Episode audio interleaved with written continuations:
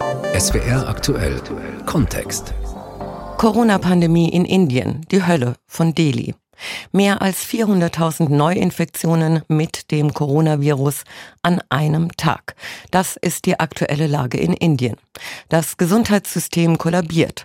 Es fehlt an Sauerstoff, Medikamenten und Impfstoff. Der Mangel an medizinischem Sauerstoff nimmt Schwerkranken zudem jede Überlebenschance. Die Menschen ersticken in Krankenhäusern, auf der Straße oder zu Hause im Stillen. Silke Dietrich und Peter Hornung berichten.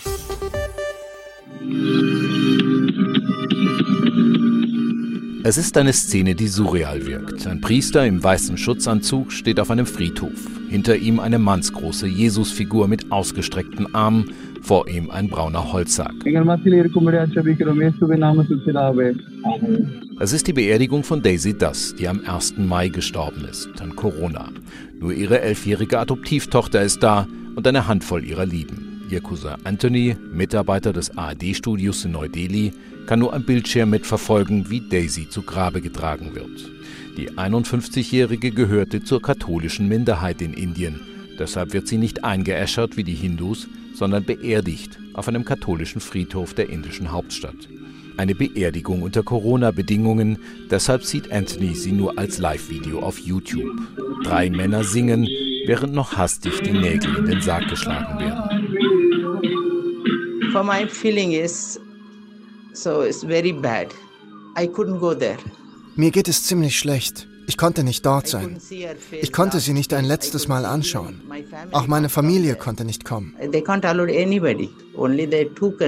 Eine kurze Zeremonie, denn die nächsten warteten schon. Fünf weitere Menschen sollten beerdigt werden. Deshalb mussten sie sich sehr beeilen. Ein schnelles Gebet. Der Pastor kam und hat sich sehr beeilt. Und dann wurde sie einfach ganz schnell beerdigt. So ist es dieser Tage in Delhi und in zahllosen anderen Städten in Indien. Weit über 3000 Corona-Tote jeden Tag, so die offizielle Statistik. Wo Menschen ihre letzte Ruhe finden, da herrscht ja Hochbetrieb. Die meisten Toten werden nicht bestattet wie Daisy, sondern nach hinduistischem Ritus eingeäschert wie hier am Dayanand Muktidam Krematorium. Jede Feuerstelle brennt. Manche wurden gerade erst angezündet, andere brennen schon seit Stunden vor sich hin. Die Hitze ist höllisch an einem Tag, an dem es ohnehin schon 41 Grad im Schatten hat. Es muss alles schnell gehen. In der Zufahrt stehen Krankenwagen, die warten. Darin liegen in Tücher eingewickelte Leichen. Vor den Feuern stehen Angehörige.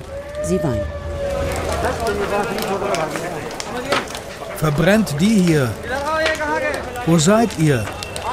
Jetzt kommen die vorne, Bruder.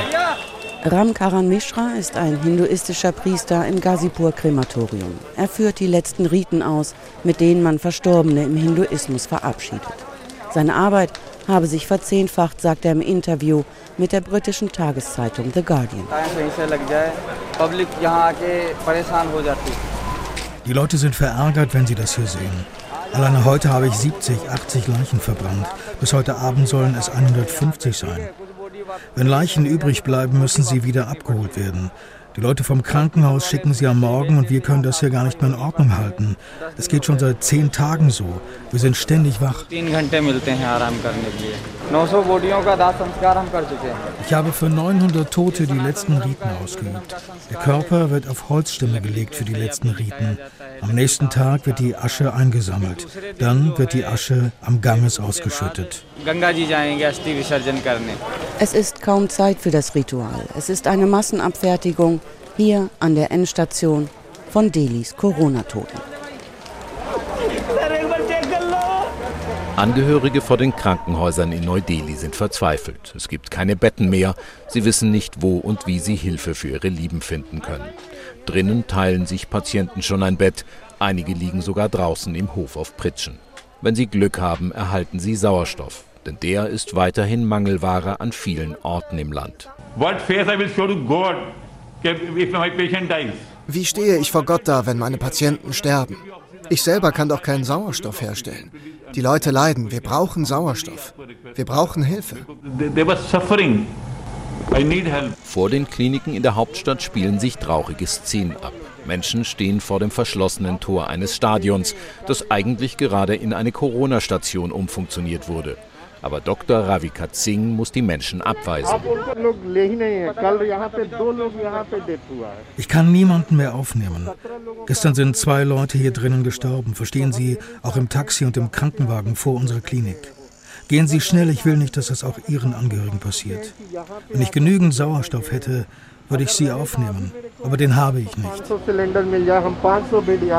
Viele seiner Betten stehen leer, aber es fehlt ihm einfach an Behandlungsmöglichkeiten.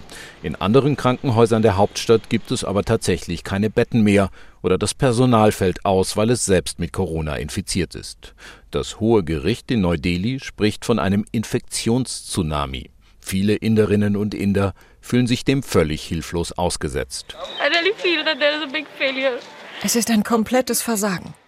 Der Justiz, der Behörden und der Nation. Alles war zu spät. Die Untersuchungsergebnisse, die Medikamente und am Ende noch die Sauerstoffflasche. Nichts kam zur rechten Zeit.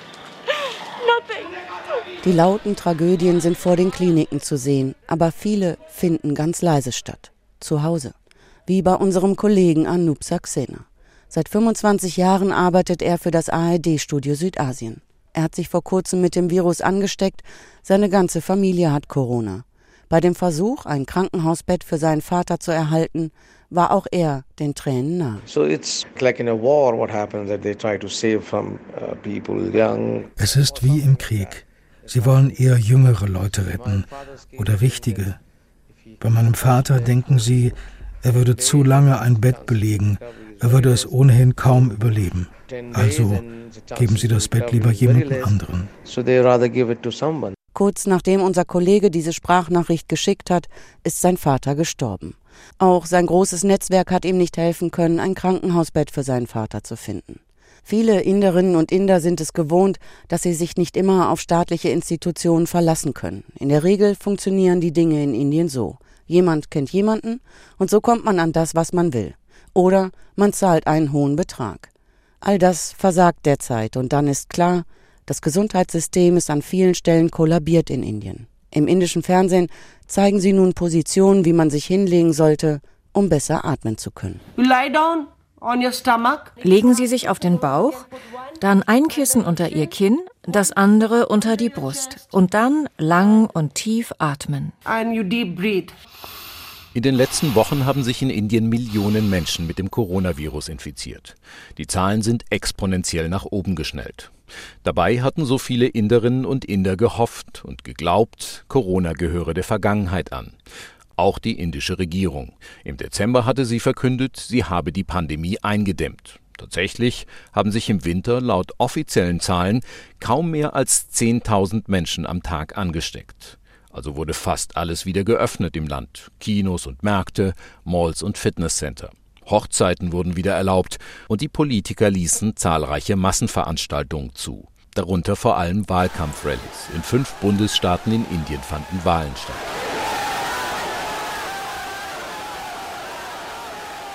Mitte April in Westbengal. Die Menschen stehen so dicht auf der Straße, dass sie von rechts nach links wiegen, ohne dass auch nur eine Person hinfallen könnte. Sie bejubeln Politiker der Regierungspartei, die auf einem doppelstöckigen Lastwagen langsam durch die Menge fahren. Ganz vorne auf der Empore steht der indische Innenminister mit breiten Grinsen auf dem Gesicht. Das sieht man ziemlich gut auf den Fernsehbildern. Er trägt, genau wie seine Parteimitglieder um ihn herum, keine Maske. Das sogenannte Social Distancing einzuhalten, das ist an vielen Orten in Indien ohnehin ein Problem. In den riesigen Städten leben gerade die armen Menschen dicht an dicht, teilen sich zu Hunderten ein öffentliches Klo, weil zu Hause kein Platz dafür ist. Noch enger aber geht es dann auch auf religiösen Festen zu. Im April fand eines der wichtigsten Feste für Hindus in Indien statt, die Kumbh Mela. Millionen Menschen pilgerten dorthin. Und an einem sehr heiligen Tag waren rund 3,5 Millionen Menschen am Ufer des Ganges, um dort ein Bad zu nehmen.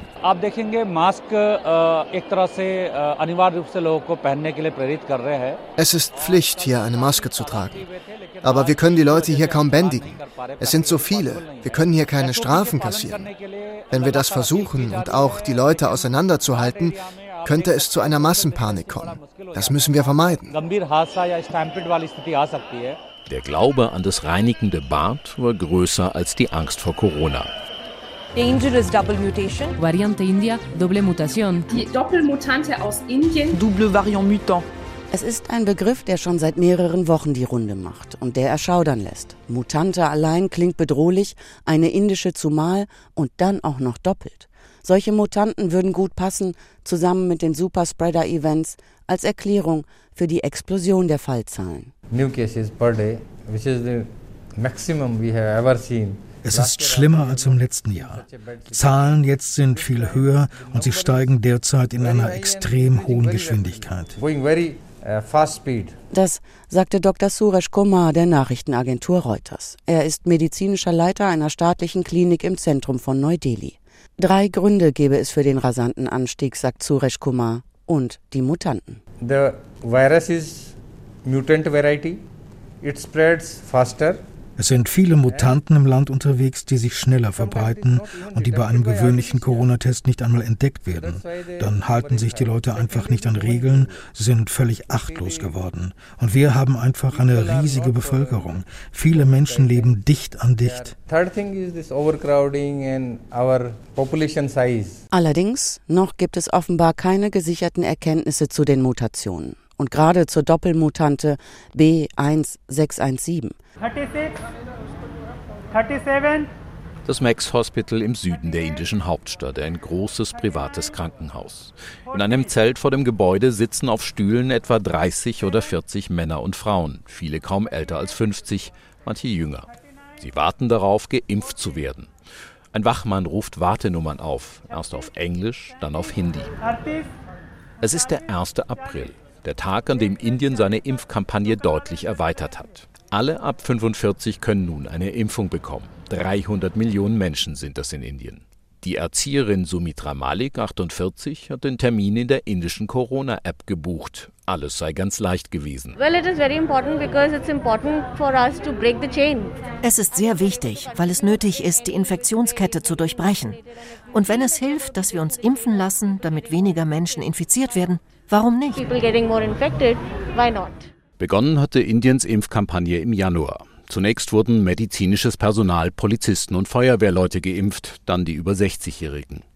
Für die Impfungen stehen derzeit zwei Impfstoffe zur Verfügung. Die indische Eigenentwicklung Covaxin und der AstraZeneca-Impfstoff, der im Land unter dem Namen Covishield in Lizenz hergestellt wird. Im April läuft die Kampagne noch gut. Zwei bis drei Millionen Menschen am Tag werden indienweit geimpft. Am 1. Mai steht dann die nächste Öffnung dieser größten Impfkampagne der Welt an, wie sie Indien gerne bezeichnet. Nun haben alle über 18 Anspruch auf den Stich, 900 Millionen Menschen. Doch zumindest zu Beginn der neuen Phase ist das vielerorts nur ein theoretischer Anspruch. Es gebe nicht genug Impfstoff, klagen mehrere indische Bundesstaaten. Shayala Teacher, Gesundheitsministerin des Bundesstaates Kerala. We were preparing for the vaccination campaign. Wir haben uns auf die Impfkampagne vorbereitet und auch Megakampagnen gestartet. Wir haben tausende unserer Mitarbeiter im Gesundheitswesen und Ärzte und so weiter geschult, um diese Mega-Impfkampagne zu starten. Aber es gibt keinen Impfstoff bei uns. Tatsächlich gibt es wohl mehrere Gründe, warum Indiens Impfkampagne ins Stocken geraten ist. Vor allem dem größten Hersteller, dem Serum Institute of India, mangelt es an Rohmaterial. Die USA hatten einen Exportstopp verhängt, der erst in der letzten Aprilwoche aufgehoben wurde. Außerdem hat sich Indien womöglich lange Zeit zu großzügig gezeigt. Bis Ende März lieferte es große Mengen an Impfstoffen im Rahmen der UNO-Initiative COVAX an ärmere Staaten, bis eben die Infektionszahlen im eigenen Land explodierten. Der frühere Spitzendiplomat Pavan Berman sieht das sehr kritisch. I believe that the decision to export or gift Ich glaube, dass man bei der Entscheidung zum Export von Millionen Impfstoffdosen nicht ausreichend vorweggenommen hat, welchen Bedarf es hier in Indien geben wird. Das hat zur augenblicklichen Mangelsituation geführt. Indiens Außenminister Jai Shankar sieht das anders. Es ist ja nicht so, dass wir unser Volk nicht vorziehen würden. Als sich die Lage hier verschlechterte, haben wir ehrlich mit der Welt gesprochen und gesagt, schaut, wir haben uns wirklich bemüht, unsere vertraglichen Verpflichtungen zu erfüllen, unsere Verpflichtungen für COVAX. Aber jetzt haben wir eben diese sehr kritische Situation hier bei uns. Und ich glaube, die meisten verstehen das. Eine sehr kritische Situation, die auch die internationale Gemeinschaft auf den Plan ruft. Explodierende Fallzahlen, überforderte Krankenhäuser, fehlende Intensivbetten und vor allem der Mangel an medizinischem Sauerstoff, der sich in Bildern ausdrückt. Menschen, die ersticken, in Krankenhausambulanzen oder vor den Toren der Hospitäler, in Motorrikschas oder Autos. Diese Bilder haben eine große Hilfswelle ausgelöst. 40 Staaten schicken Material nach Indien. Am Ende wird sich Indien wohl nur selbst aus der Krise retten können. Und das versucht es schon an vielen Stellen. Trotz Angst und Panik helfen sich Inderinnen und Inder nun untereinander. In WhatsApp-Gruppen wird nach Sauerstoffflaschen gesucht, in Crowdfunding-Apps werden Beatmungsgeräte angeboten. Gläubige in Tempeln verteilen Essen und auch bei der Bestattung helfen Freiwillige mit. Aufgeben, das komme gerade nicht in Frage. Wir können uns gerade keine Gefühle leisten. Wir müssen stark sein und irgendwie damit fertig werden. Corona-Pandemie in Indien, die Hölle von Delhi. Das war SWR aktuell Kontext von Silke Dietrich und Peter Hornung.